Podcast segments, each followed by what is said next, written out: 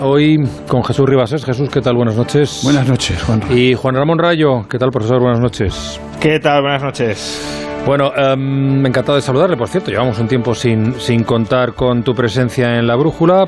Pues un, un, placer hacerlo de nuevo. Vamos con el debate, el análisis en un instante, después de algo de compra y la mirada cítrica de Ignacio Rodríguez Burgos.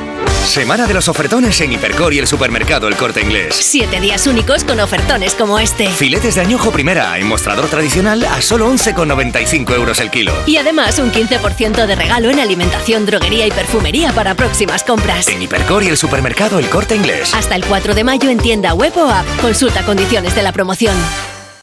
Hola, otro día por aquí. ¿Qué va a ser hoy? Ponme lo de siempre, gracias. Como siempre, lo de siempre, Ana. Sin lo de siempre, no podríamos seguir progresando, porque los pequeños negocios sois el motor de la sociedad. En AXA ponemos a tu disposición productos y servicios para que tu negocio pueda seguir progresando, porque el éxito de tu negocio asegura el futuro de todos. Contacta con tu mediador o entra en axa.es. Tu hogar, donde está todo lo que vale la pena proteger. Entonces la alarma salta si alguien intenta entrar. Esto es un segundo piso, pero la terraza me da no sé qué. Nada, tranquila. Mira, con los sensores de puertas y ventanas podemos detectar vibraciones y golpes. Y así nos anticipamos.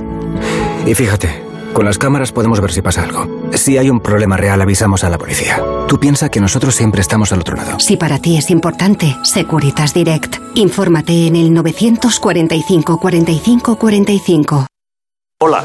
Soy Carlos San Juan, el impulsor del movimiento Soy Mayor, no idiota. Casi un 30% de los mayores de 65 años encuentra obstáculos a la hora de realizar gestiones cotidianas debido a la digitalización. No podemos permitir que nadie se quede atrás. Entra en levantalacabeza.info y comprueba cómo una digitalización universal es posible. Por una digitalización sostenible de la sociedad, levanta la cabeza. A3 Media Televisión, la televisión de un gran país. La brújula.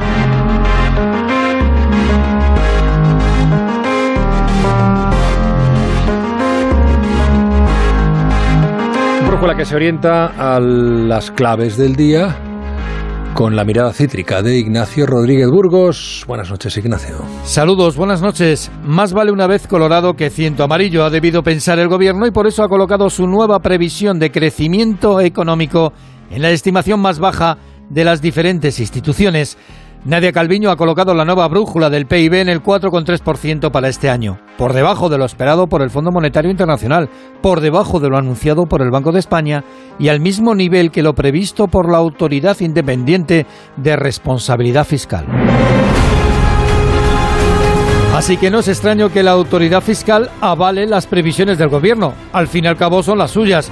La vicepresidenta Nadia Calviño ha esperado los datos de la EPA con 100.000 ocupados menos, a los datos de inflación en el 8,4% y sobre todo a la contabilidad nacional que muestra un frenazo en seco de la economía española a principios de año para anunciar su nuevo cuadro macroeconómico.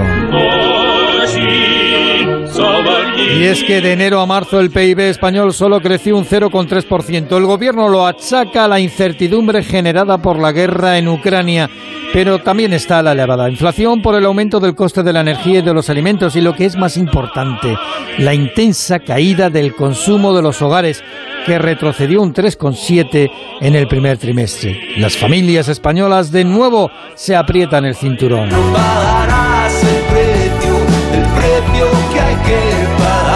La incertidumbre, la inflación, los efectos de la guerra se extienden también por el resto de Europa. El PIB de Francia se estancó en el primer trimestre, el de Italia incluso se contrajo dos décimas y eso que su primer ministro es Mario Draghi.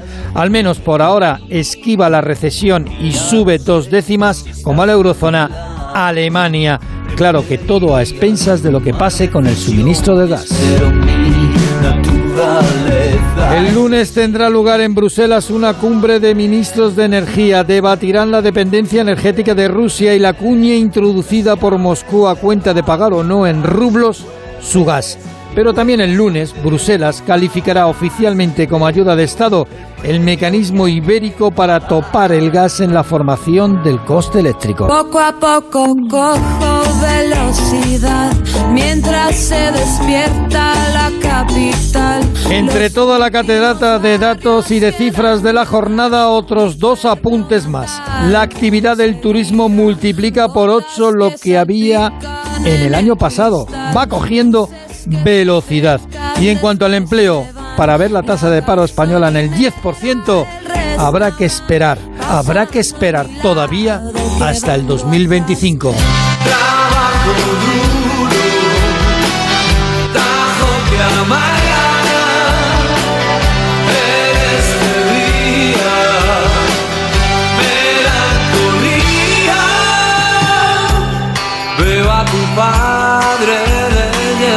Bueno, estoy mm, viendo un despacho, una agencia, no, no es agencia, es el diario.es, última hora.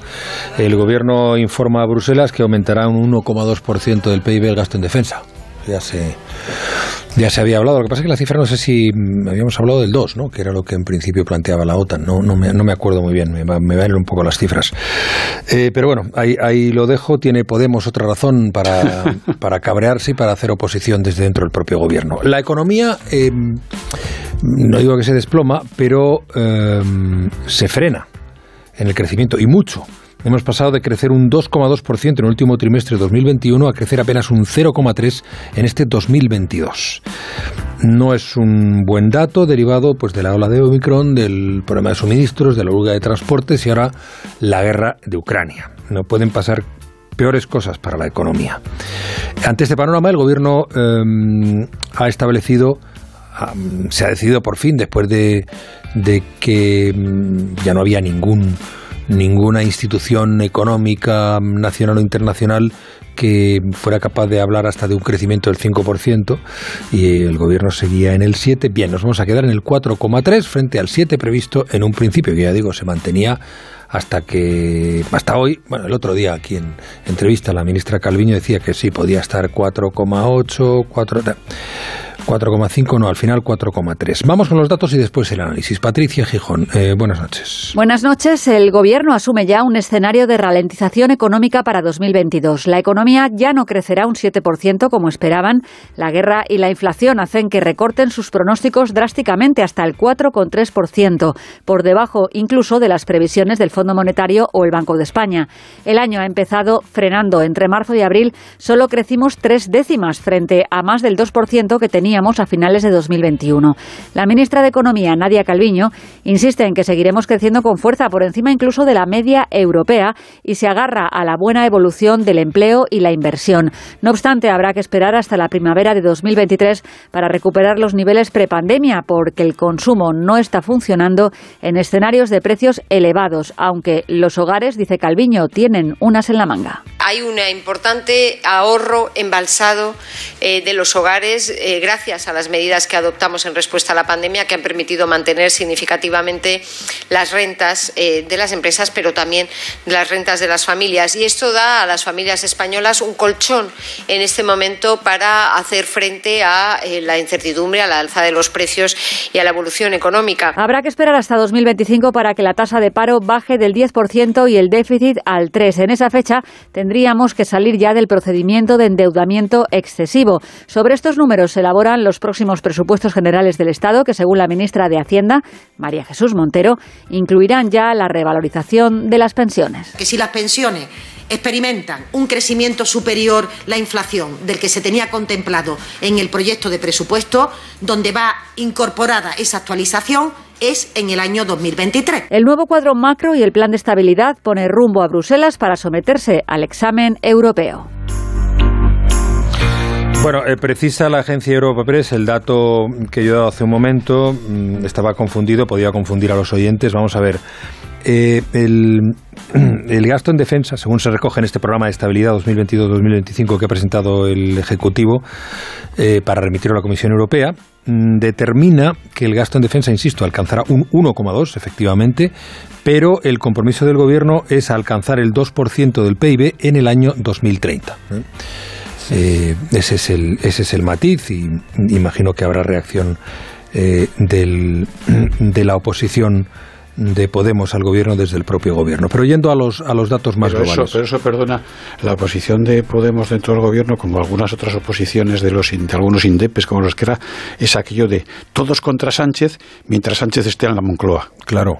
Y todos contra Sánchez para que Sánchez siga en la Moncloa. No, amenazan formas, con coger la puerta y quedarse, como dice Pablo Dime un 2,2% del PIB en defensa es prácticamente dejarlo como está ahora. Quiero decir, ahora estaremos gastando en torno, quizá un poquito menos, pero en torno al 1, es decir, no es una subida muy, muy fuerte, es más bien simbólica. Mm. Ahora, eh, claro, esto de dejar todas las cosas para el año 2030, pues resulta muy conveniente para, para el gobierno, porque para el año 2030 a ver quién está ahí. Claro, y a ver cómo estamos, y a ver qué ha pasado, porque claro, es, es, es lo que a mí, francamente, me, me, parece un ejercicio dificilísimo eh, mm, hablar de estimaciones, presupuestar sobre ellas, eh, mm, con lo que está cayendo, pero imagino que tiene que hacerse así porque las relaciones económicas internacionales funcionan de esa forma. Pero, eh, a ver, mm, estamos hablando de cifras de crecimiento, de que crecemos más que el resto de países de la Unión Europea como media, pero claro, nosotros todavía nos falta por alcanzar eh, los niveles previos a la pandemia y la Unión Europea ya los tiene. Eh, ahora, a mí me, llama mucho la atención y os pregunto por ello si es preocupante que terminemos 2021 con un 2,2 y empecemos 2022 con un 0,3. Me parece que es un frenazo importante, ¿no?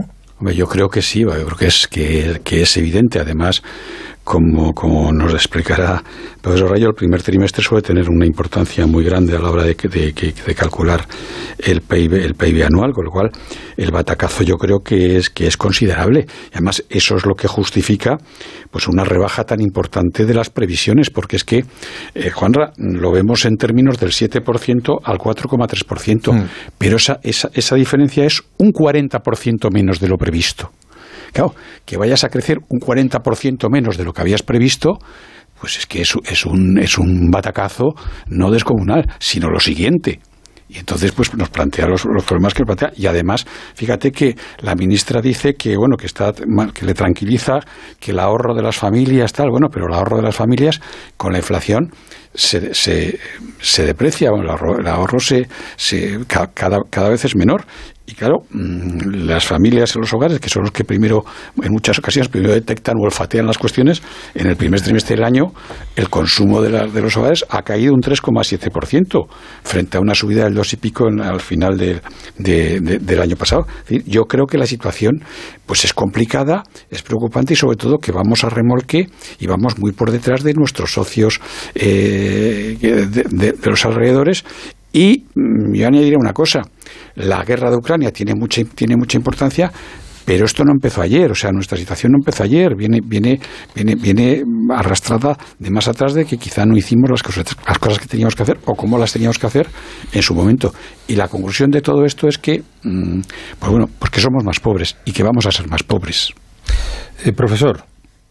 Sí, bueno, yo creo que eh, la, la, comparativa intertrimestral que has hecho es, es pertinente, de estar creciendo el 2,2% intertrimestralmente a pasar a crecer el 0,3%. Si queremos establecerlo en términos anualizados, eh, pues veremos que un, un crecimiento del 0,3% trimestral, si se mantuviese durante el resto del año, implicaría un crecimiento ya no del 7, ya no del 4,3, sino del 1,2. Mm. Es decir, del 7 al 1,2 eh, es lo que es la perspectiva, ¿no? Bueno, el gobierno espera que en los próximos trimestres eh, remontemos, lo cual estará muy influido por cómo evolucione la coyuntura internacional, es decir, es algo que ni los organismos internacionales ni el gobierno puede controlar. Eh, y claro, el panorama se puede complicar mucho. También imaginemos eh, qué sucederá si empiezan las subidas de tipos de interés, como parece que van a empezar, ya lo han hecho en Estados Unidos. La semana que viene en Estados Unidos, de hecho, veremos nuevas subidas de tipos de interés el Banco Central Europeo ya está planteando subidas para el mes de julio y, y bueno, todo esto que son eh, factores que van a ennegrecer todavía más el panorama de la economía española no están, no están sobre el radar no, están, no, se está considerando adecuadamente su, su, impacto.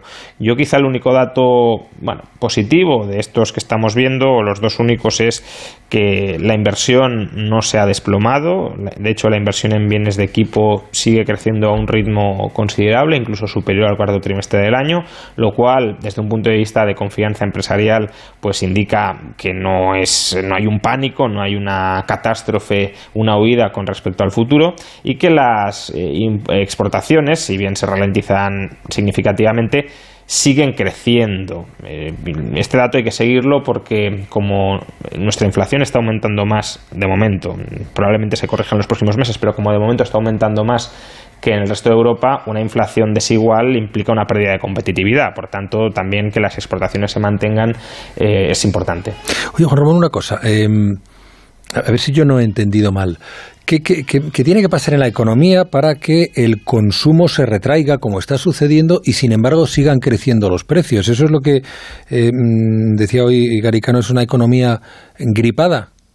¿O estoy entendiendo a mal? Ver, a ver, una a ver em, lo, lo, normal es que si tenemos un shock de oferta, es decir, si hay una restricción desde el lado de la energía, desde el lado de los cuellos de botella, se den simultáneamente contracción económica y subida de, de, precios. Eso es lo que se conoce como esta inflación. Y, mm. y, ya digo, es un resultado coherente del tipo de crisis que se nos dice que estamos experimentando. Lo que es mucho más peligroso, porque indica que la economía está recalentada, es que suban los precios porque se dispara el gasto. Ahí tienes crecimiento económico eh, artificialmente alimentado con eh, subidas de precios. Entonces, este perfil que estamos viendo es un perfil más coherente con la crisis de oferta pura. Ahora, eh, no, la inflación no creo que se explique únicamente por crisis de oferta pura, también hay un exceso de, gasto, de demanda, y la forma de corregir eso será con subidas de tipos de interés. Y por tanto, claro, si tienes una crisis de oferta combinada con un exceso también de demanda que haya que corregir con subidas de tipos de interés, todo eso agrava todavía más la crisis de oferta. Oye, ¿creéis que los presupuestos de 2022 están ya mm, papel mojado? Hombre, pues yo creo que es, evidente. Si las previsiones se cambian en un 40%, pues evidentemente. Hombre, lo que pasa es que el gobierno juega con, con, algunas cosas que, que, van a su favor. Que una parte es la, el tema de la recaudación de los ingresos fiscales. Como la actividad ha ido un poco mejor de lo que se esperaba hasta ahora, se ha ingresado más. Como además no se ha deflactado la tarifa, deflactar la tarifa quiere decir que se actualiza con la inflación. Como no se ha deflactado la tarifa, también está ingresando más. Entonces, eso eh, pues hace que algunas de sus cuentas, aparentemente, como, como pueda ser sus previsiones de déficit, vaya, encajen más o menos en lo que ellos habían previsto en los presupuestos. Pero claro, si, la, si, si la caída esta continúa a estos, a estos ritmos, pues también eso, también eso se acabará descuadrando. El gobierno también cuenta o, cuenta con que el empleo se está, se está manteniendo, a, bueno, está más, o, está más o menos ahí, que se puede más o menos mantener. Pero bueno, insisto, si todo esto eh, se sigue produciendo, pues va a ser inevitable pues que los ingresos fiscales no, no vayan como ellos esperaban mm. y que también el empleo pues, pues, pues, pues padezca. Aparte que hay parte del empleo que bueno, pues que no es, no es todo oro lo que reluce, sí, porque es más, aunque sean indefinidos, no son indefinidos a tiempo completo, sino eh, los fijos discontinuos, todo ese, tipo de cosas. Me voy a centrar ahora, y, voy a centrar también a los oyentes y a vosotros, Juan Ramón Jesús, eh, eh, uno de los motivos de los malos datos del crecimiento de la economía, que está en el precio de la energía, que se ha disparado, que ha aumentado costes en muchos productos, que terminan pagando los ciudadanos o terminamos como buenamente podemos. Bien, eh, por este motivo, tras haber llegado a un acuerdo con la Comisión Europea para poner un tope al precio del gas que se utiliza para establecer el precio de la luz, no están dispuestos a aceptar las presiones de las eléctricas a quienes no le gusta esta medida y estoy hablando de lo que parece ser la posición del gobierno, por lo menos los que yo, lo que ellos lo que ellos eh, pretenden reflejar. Pedro Pablo González, buenas noches. Buenas noches. La forma para compensar a las centrales de gas por el tope de 50 euros en la fijación del precio de la luz sigue siendo el gran misterio del acuerdo del gobierno con Bruselas. Varias eléctricas han advertido ya al Ejecutivo de que interpondrán demandas judiciales si esa compensación recae sobre el resto de de generación eléctrica, ya que entienden que esto beneficiaría a alguien, a Naturgy, que es la que tiene más centrales de ciclo combinado, las que funcionan con gas, así como Francia, que importaría energía subvencionada por los españoles. La propia ministra, Teresa Rivera, reconoció el pasado miércoles que el tope al gas lo pagaremos todos los consumidores de energía. No se puede sustituir el pago por parte de los consumidores a el pago por parte de los contribuyentes, sin cuestionar el reparto de costes, el reparto de beneficios o el impulso de medidas estructurales. Las empresas del sector, tanto grandes como pequeñas, no se fían de que al final les toque pagar parte de la fiesta. Por eso advierten de esas posibles demandas al gobierno, incluso algunas han criticado duramente la medida. Recordemos que esta medida entraría en vigor la semana próxima, un año de vigencia, tras el Consejo de Ministros del martes y supondría, en teoría, una reducción de la factura eléctrica al 40% de los consumidores domésticos, aquellos que tienen tarifa regulada, y hasta el 80% de los consumidores industriales de electricidad, cuyas facturas están vinculadas al mercado mayorista. Marina Serrano, presidente de la, presidenta de la Asociación de Empresas de Energía Eléctrica. Buenas noches. Hola, muy buenas noches. Eh, antes de nada, ¿han hablado ustedes con el gobierno para aclararles cómo se va a poner en marcha todo esto? No, nosotros no sabemos cómo se va a poner en, en, marcha la medida. Hemos conocido por los medios de comunicación el acuerdo que llaman acuerdo de alto nivel político que se alcanzó esta semana, pero faltan conocer los detalles sobre todo falta, como acaban de, de indicar ahora mismo, el principal tema es quién, a quién soporta la compensación, es decir, la diferencia entre el tope, que sea 40, 50 euros megavatio hora, y el precio del gas en los mercados internacionales. No sabemos, eh, no se sabe cómo va a ser exactamente, que falta conocer claro los detalles de ese acuerdo que se ha llegado. Intuyo que lo pagarán los usuarios finalmente. Parece que decían la demanda que dicen los consumidores. La cuestión está en que la medida, el tope al, precio del gas, afecta al mercado mayorista, por tanto, a los consumidores que están en el PVPC, es decir, aquellos que tienen ligado su precio al mercado mayorista y aquellos industriales, también como se acaba de decir, o, consumidores que tienen un contrato indexado al precio. Pero eso es un 25% de la demanda. El resto de los consumidores tienen contrato a plazo. Hay que ver cómo realmente opera esa compensación, cómo opera ese límite para todo el resto de los consumidores. Porque a ustedes eh, esto, eh, esta medida que se produce tras una o este acuerdo que se produce tras una negociación en la que imagino que ustedes tampoco de la que tampoco estuvieron eh, informados ¿En, qué beneficia, en qué, en qué perjudica básicamente al sector? Es decir, ¿cuál es el planteamiento que ustedes hacen ante algo que consideran inaceptable y por qué? Bueno, nosotros en primer lugar lo que consideramos, somos conscientes de, la importancia que tiene en, lo que supone el incremento de precios energéticos y en concreto también de los precios eléctricos cuya causa es el gas natural y la subida de precio del gas natural, no el funcionamiento del propio mercado eléctrico. Somos conscientes de que se deben adoptar medidas, la Comisión Europea ha adoptado diversas comunicaciones, pero consideramos que las medidas deberían adoptarse en el entorno europeo y deberían ser coordinadas entre todos los países de la Unión Europea y no plantearse eh, en un país o en otro, porque mm, la fórmula de fijación de precios de las reglas del mercado son una construcción europea. Y, la Agencia de Cooperación de Reguladores Europeos, que es el regulador a nivel europeo, que acaba de publicar ese informe que le encargó la Comisión para analizar si el mercado es idóneo o no, lo acaba de señalar, que es el modelo más, eh, más idóneo y más eficiente para, conseguir, para fijar los precios de la energía. Por tanto, en primer lugar, consideramos que debe hacerse, debería hacerse en ese entorno europeo y no debería intervenir venirse el mercado. Y esto, en un primer modelo que por lo que conocimos por los medios, se establecía una doble casación, un doble precio, uno para la frontera, otro para el interior. Ahora parece que la Comisión Europea ha señalado que debe ser un único precio. Esto supone una alteración de esas reglas del mercado. Y además, ¿quién responde a esa compensación? ¿Quién hace frente a esa compensación? Es muy difícil contratar a plazo. Hay contratos ya a plazo hechos, eh, los contratos de derivados, las coberturas financieras están relacionados con un precio. La señal de precios debe responder a, una realidad. ¿Qué señal de precios tenemos ahora? Se está distorsionando también esa señal de precios con esto, esta fórmula que no conocemos exactamente. Eh, por tanto, creemos que no que no sabemos exactamente qué efectos va a poder tener, va a tener y qué consecuencias. Es una cuestión técnica que naturalmente usted aborda en, términos técnicos. Claro, a lo mejor de Claro, no, no.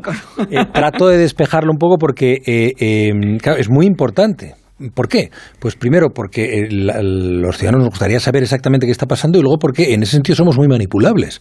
Mm, mm, el, gobierno les acusa a ustedes, estamos con lo de los beneficios caídos del cielo, estamos con, todo ese tipo de, eh, consideraciones críticas en torno al papel que juegan ustedes, que los precios mm, no caen porque eh, ustedes no están por la labor, por simplificar las cosas. ¿eh? Pero al final Hablaba usted de que, en efecto, las decisiones tienen que ser europeas. Sostiene el Gobierno que España es una isla eh, energética, eh, perdón, eh, España y Portugal, entre otras cosas porque nuestra comunicación con Europa no es la misma y porque nuestra dependencia del gas eh, como la pueden tener Alemania del gas ruso, evidentemente está muy alejada. ¿Qué tiene eso de razón y cómo afecta eso a los precios?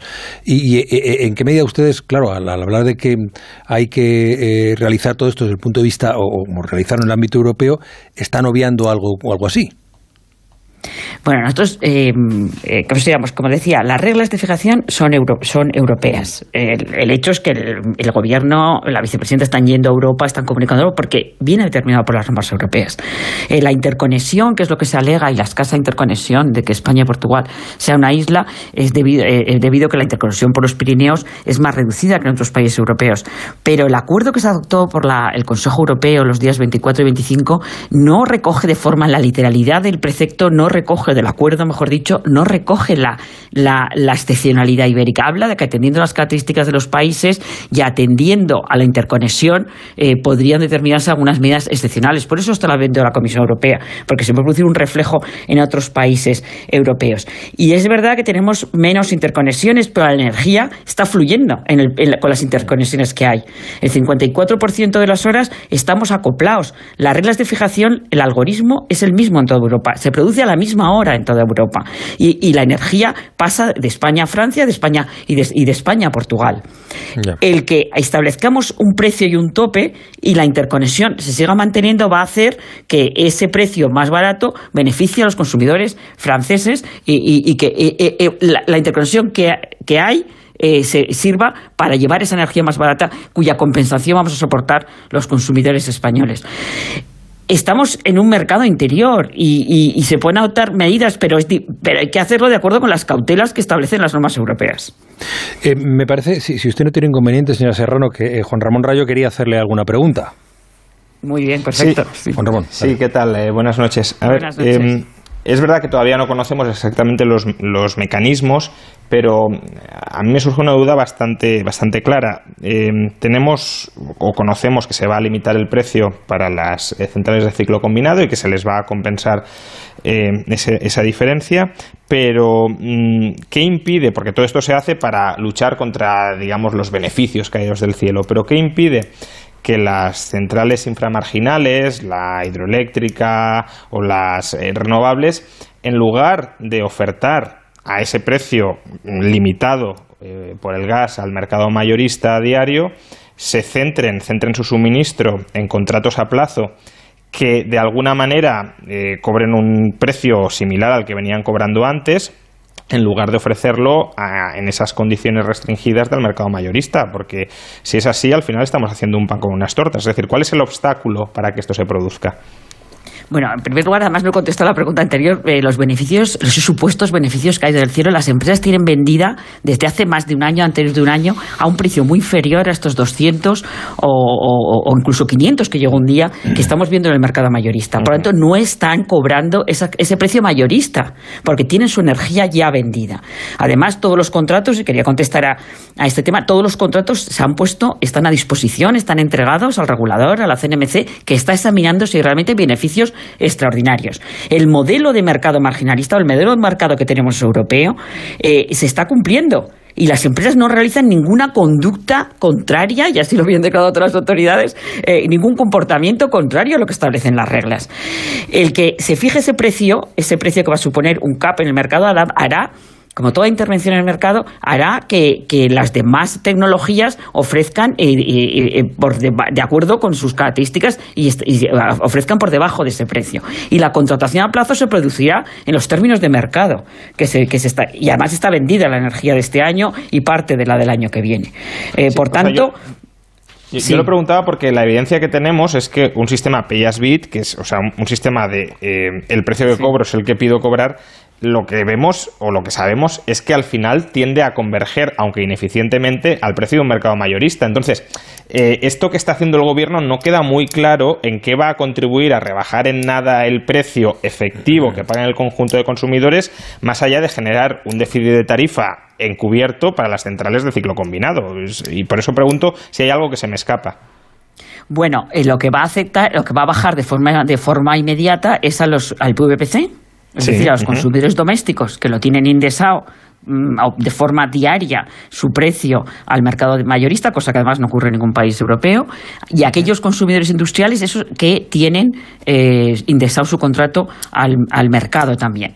El resto de, la, de, los, de, los, consumidores tienen su contrato por un año o por dos años al precio que hayan pactado. La cuestión está, la compensación que dice que es déficit, pero no sabemos si es déficit, porque a lo mejor se imputa a lo, a lo, que, a lo que se cobra, a lo que se paga cada mes. Eh, no sabemos cómo, cómo se va a hacer. Si se aplica también a esos consumidores eh, que están eh, con contrato a plazo y que tienen un precio ya fijado. Ese es el elemento. señora Serrano, ¿hay empresas eléctricas que van a ir a los tribunales? Bueno, eso no lo sé porque hasta que no se vea la decisión, yo es una decisión de, de primero de cada compañía y luego y luego además pues dependerá de, los detalles. Eh, mm, lo, que además eh, lo que se produce en este caso también y es una de las consecuencias que no sé si me puede eh, el profesor Rayo que se va a producir es que estamos diciendo que la forma más racional mm, de prever tus costes, hacer contratos a plazo, que es lo más adecuado, que las renovables deben también hacer sus PPA, sus contratos a plazo, esta, esta medida si se produce así en los términos que está planteada, supone volver al, pool y eh, abandonar la contratación a plazo y, de hecho se ha parado la contratación a plazo desde que se anunció la medida. Lo más razonable en los momentos de crisis, de alta volatilidad, de incertidumbre que vimos es tener un precio estable. Esta medida también supone un incentivo a volver y a vaciar la contratación a plazo y volver al pool. Por tanto, tiene unas consecuencias que consideramos que no son las más adecuadas también para este, en este momento. Muy bien, Marina Serrano, presidenta de la Asociación de Empresas de Energía Eléctrica, ELEC. Eh, gracias por su presencia esta noche en La Brújula. Muy buenas noches. muy bien, muchas gracias. Esto a mí me anima a volver a, preparar en esta Brújula de la Economía un especial sobre el mercado eléctrico y, y las particularidades que tiene, porque me costaba a mí seguir a la señora Serrano. Yo me, no, no, no, me costaba seguir. No era, no era fácil, desde luego. Yo creo que hasta, el, que, hasta el profesor Rayo tenga dudas es una cosa que me consuela enormemente. No, bueno, o sea, yo creo que hay dudas sobre cómo se va a aplicar este mecanismo y sobre cómo van a reaccionar los agentes a este mecanismo. Es decir, eh, el gobierno está intentando limitar que las eléctricas vendan en el mercado mayorista el precio del gas, pero en la medida en que puedan vender a plazo, lo que sabemos que tienden a hacer las eléctricas cuando esto sucede es preguntarse cuál va a ser el precio del gas. Pues yo voy a vender a ese mismo precio a plazo, aunque no me dejen vender a él en el mercado mayorista. Y entonces, no sé hasta qué punto no, no se van a tender a reproducir este tipo de, de comportamientos. ¿Para qué va a vender una eléctrica, una eh, eh, eólica al mercado mayorista a, a precios más bajos si puede vender a plazo a precios más altos? Yo, yo sin, vamos a ver, sin entrar en los detalles del mercado eléctrico, porque son, tan enrevesados que creo que lo saben los del mercado eléctrico y pocos más, creo que al final aquí hemos creado una gran histeria eh, político-social con los precios, con los precios de la energía justificada porque efectivamente habían crecido en un momento determinado y salir de esa, de esa, de esa histeria político-social colectiva nos va a costar mucho y nos va a costar mucho dinero ahora y en el futuro. Y, esto lo vamos a estar pagando durante mucho tiempo porque es absolutamente irreal pensar, que alguien va a que alguien, por ejemplo, las compañías distribuidoras van a comprar gas a un precio y nos lo van a vender a un precio mucho más barato. Efectivamente, mm. alguien tiene que pagar eso, que es lo que se dice. Y ¿Usted, señora? Sí, pues eso, como diría.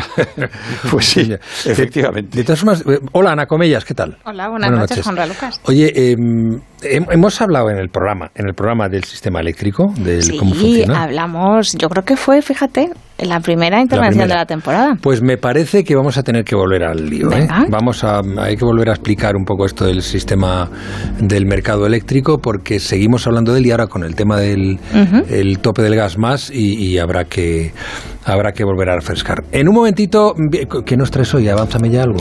El cuadro macroeconómico. Hoy sí que estoy súper al día. El cuadro macro, o sea, nos vas a explicar lo que es el cuadro macroeconómico. Sí. Oye, es, es un, es, no es muy buen, bueno, sí, claro, es obvio, pero en fin, eh, que estuviéramos, termináramos el año pasado en 2,2 mm, 2,2 y, y empecemos el, el- el presente en 0,3. Mm, Ya lo he visto, pero sabes que yo soy, yo explico. Lo vas a contar, ¿no? Opinan otros. Vale. No, no, le tiene que mojar un poco. Pero eres economista, Sí, claro que soy economista, pero pues tendrás criterio. tengo criterio, claro que sí, pero Bueno, pues ahora te lo pregunto. en la intimidad. Ahora sí, no, la no, no, intimidad no, se no. preguntamos. En así funciona esto que viene dentro de un rato. Sigue el rumbo de la brújula de Onda Cero con Juan Ramón Lucas.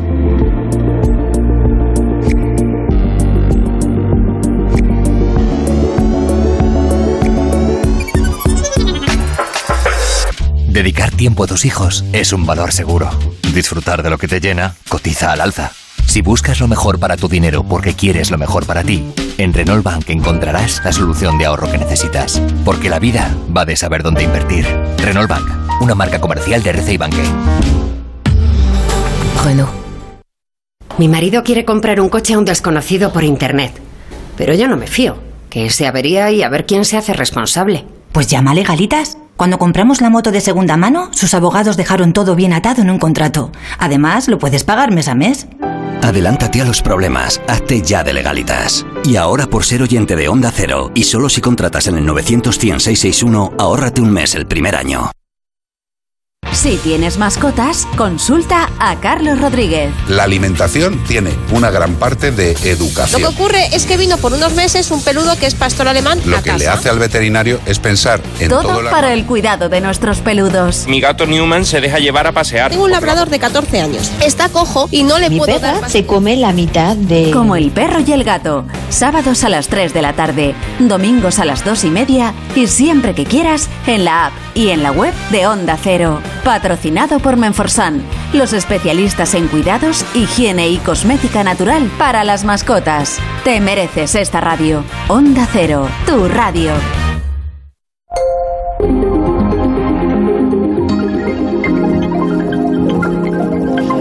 Bueno, viernes, finales de abril, primavera, poco más se puede pedir. Aquí en el estudio el ambiente festivo es eh, luminoso desde que entraban a Comellas, con su ordenador, sus papeles, su sonrisa de cuadro macroeconómico y su chaqueta azul de economista. A ver, em, ¿por qué estás tan emocionada? Hombre, Juanra, no me digas. Han publicado el cuadro macroeconómico. ¿No estás emocionado tú también? Vamos, voy a salir a celebrarlo con el profesor Rayo y con Jesús Ribasés en cuanto terminemos. ¿Ves? Normal. Sobre todo los magníficos datos. Sí. Te voy a decir además porque vas a estar más contento, Juanra. Porque preparando la sección hoy me he dado cuenta de que casi todas las magnitudes que se han presentado en el cuadro sabemos cómo funcionan. Siete meses de temporada dan para mucho. En serio, o sea, hemos contado las magnitudes que, eh, vamos, que, se ponen sobre la mesa en un día como hoy, aquí en tu sección. Aquí en la sección hemos ido explicando todas. Bueno, casi todas. El deflactor del PIB, por ejemplo, que es una forma de medir la inflación, no lo hemos visto. Pero, pero ya podríamos ir entendiendo cositas. Vale, yo creo que no he sido muy buen alumno porque hay algunas cosas que me pierdo, pero en fin, eh, eh, siempre estoy atento a lo que cuentas, pero alguna vez se me escapa algo, ¿no? Sí, bueno, no pasa Tanto nada. sabemos entonces, Sí, tanto sí, sabemos saber. un montón. A ver. Mira, vamos a, te lo voy a demostrar porque tengo aquí el cuadro macroeconómico 2022-2025, que es el que han publicado hoy, y, y vamos a ver qué, qué podemos entender. Bueno, pues para no quedarme sin mi pregunta. Claro, porque ya lo vas a saber todo. Ya no claro, no, esto, esto más o menos también, pero aquí las cosas llevan un orden. ¿Qué es un cuadro macroeconómico y por qué es tan importante? Pues mira, así como en concepto es una hoja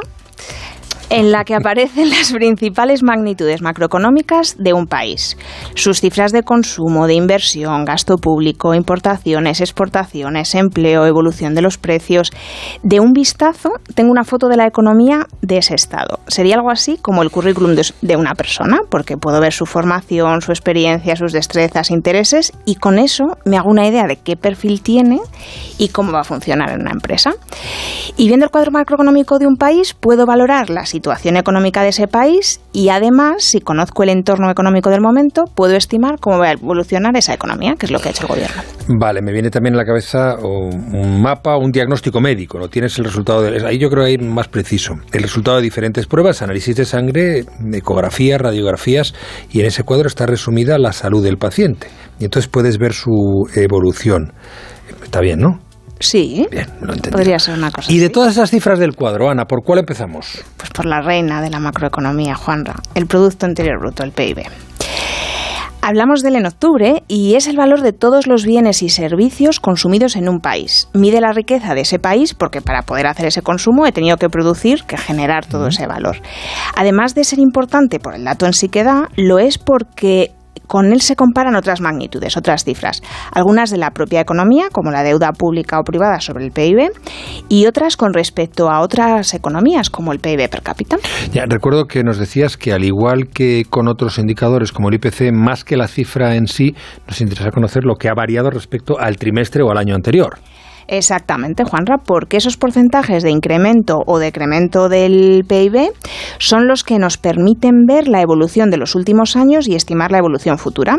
Las cifras así en crudo no nos dicen mucho, las digerimos cuando las ponemos en un gráfico, las relacionamos entre ellas o las comparamos con la de otros países. Claro, por eso hoy hemos hablado aquí de esas tasas de crecimiento del PIB que el gobierno prevé un 4,3 a cierre de este año y que va a ir cayendo hasta el 1,8 de 2025. Ojo, Juanra, porque lo que cae es la tasa de crecimiento. Eh, no cae el PIB. Para que el PIB baje, su variación sea negativa, lo que producimos un año tiene que ser menos o tener menos valor que lo que produjimos el año anterior, que fue lo que ocurrió en 2020 con la pandemia. La previsión de este cuadro es que vamos a crecer, pero cada vez vamos a crecer un poquito menos. Y si recuerdas, Juanra, vimos que el PIB tiene varios componentes que también crecen o decrecen. Teníamos por una parte el consumo, la suma de todos los bienes y servicios finales que compramos cada uno de nosotros o las administraciones públicas, y son bienes que no se utilizan para producir. El gobierno cree que tendrá la misma tendencia que el propio PIB, con un crecimiento cada vez menor, pero positivo.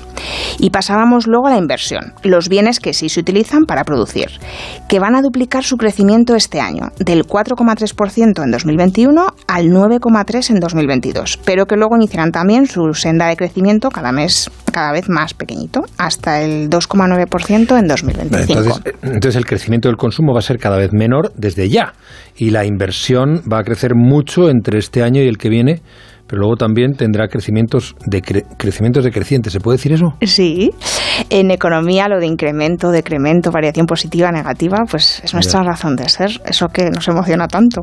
¿Y te acuerdas del último componente del PIB? Que en realidad eran dos. Pues claro, importaciones y exportaciones.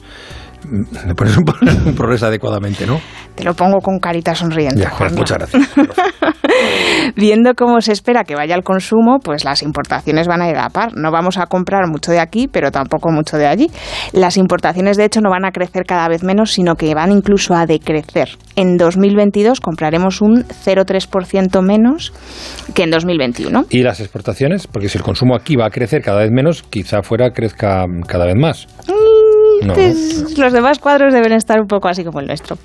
Las exportaciones eh, crecieron muchísimo en 2021, pero van a crecer la mitad en 2022, un 7,8%, que ya es un buen crecimiento en cualquier caso. Y a partir de ahí, pues el mismo caminito que el resto. El PIB es muy importante. Pero tenemos más indicadores en el cuadro que también conocemos, ¿eh? como la tasa de empleo y la de desempleo. La tasa de empleo eran las personas que tienen trabajo respecto a las que están en edad de trabajar busquen o no trabajo, mientras que la de desempleo son las personas que no encuentran un trabajo respecto a las que lo están buscando activamente. Ya. ¿Y, cómo vamos? ¿Seguiremos creciendo en empleo? Seguiremos creciendo, pero ese crecimiento también va a ser cada vez menor. Piensa que es muy difícil que la riqueza de un país crezca cada vez menos y su empleo crezca cada vez más. Eso, lo- eso solo podría significar que los salarios son cada vez más bajos. Respecto a la tasa de desempleo de paro, va a estar por debajo del 10% en 2025. Y la verdad que viendo de dónde venimos y hacia dónde vamos, pues yo no la veo mal. Y déjame que cierre con uno de los conceptos que hablamos hace unas semanas. Déficit y deuda Ah, Eso lo públicos. tengo más reciente. Déficit cuando gasto más de lo que ingreso. Deuda a lo que puedo recurrir cuando tengo déficit y donde voy acumulando los déficits de los años anteriores. Pues aquí ya te pongo una estrellita aquí en el guion, mira, así a este ladito. Pues en estos años que vienen vamos a ir ajustando los gastos a los ingresos que tenemos y el déficit respecto al PIB va a ir bajando. También la deuda pública lo va a ir haciendo. Como el PIB no va a crecer mucho, yo lo que entiendo es que se va a hacer un esfuerzo por reducir el desajuste presupuestario y no recurrir a deuda adicional, que por otra parte ya sabemos también que va a ser más cara. Pero Juanra, ¿sabes quién nos podría contar fenomenal cómo funciona esto del cuadro macroeconómico? Pues la propia ministra de Asuntos Económicos. Muy bien. ¿Te parece si la invitamos a nuestro podcast y así funciona esto el 12 de mayo y que nos lo explique ella misma? En Estación Podcast. En Estación Podcast. Vale, eh, contado queda. Eh, mm, de verdad que todo esto te pone... Hombre, hay otras cosas que me ponen no, más. que estás muy contenta por que hayáis tenido hoy los economistas el cuadro macroeconómico. Hombre, de todas formas, ¿a ti no te pone muy contento ver que, que, bueno, que ya estas cosas empiezan a sonar? Eh, Juan Ramón Rayo, eh, ¿a ti te gusta también cuando um, tú eres de los que ve las cifras, el cuadro macroeconómica y, del económico y dice, "Bom, me voy a pasar la tarde fantástica?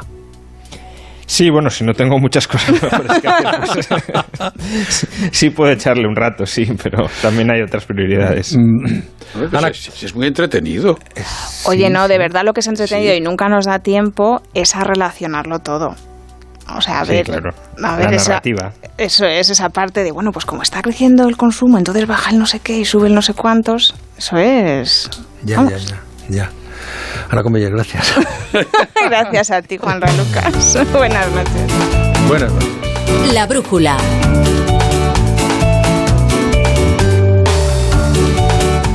La Unión de Televisiones Comerciales en Abierto, de la que forma parte A3 Media y que representa a 14 canales de televisión en abierto, ha firmado el plan de lucha contra el fraude financiero, que fraude que aumenta cada vez más.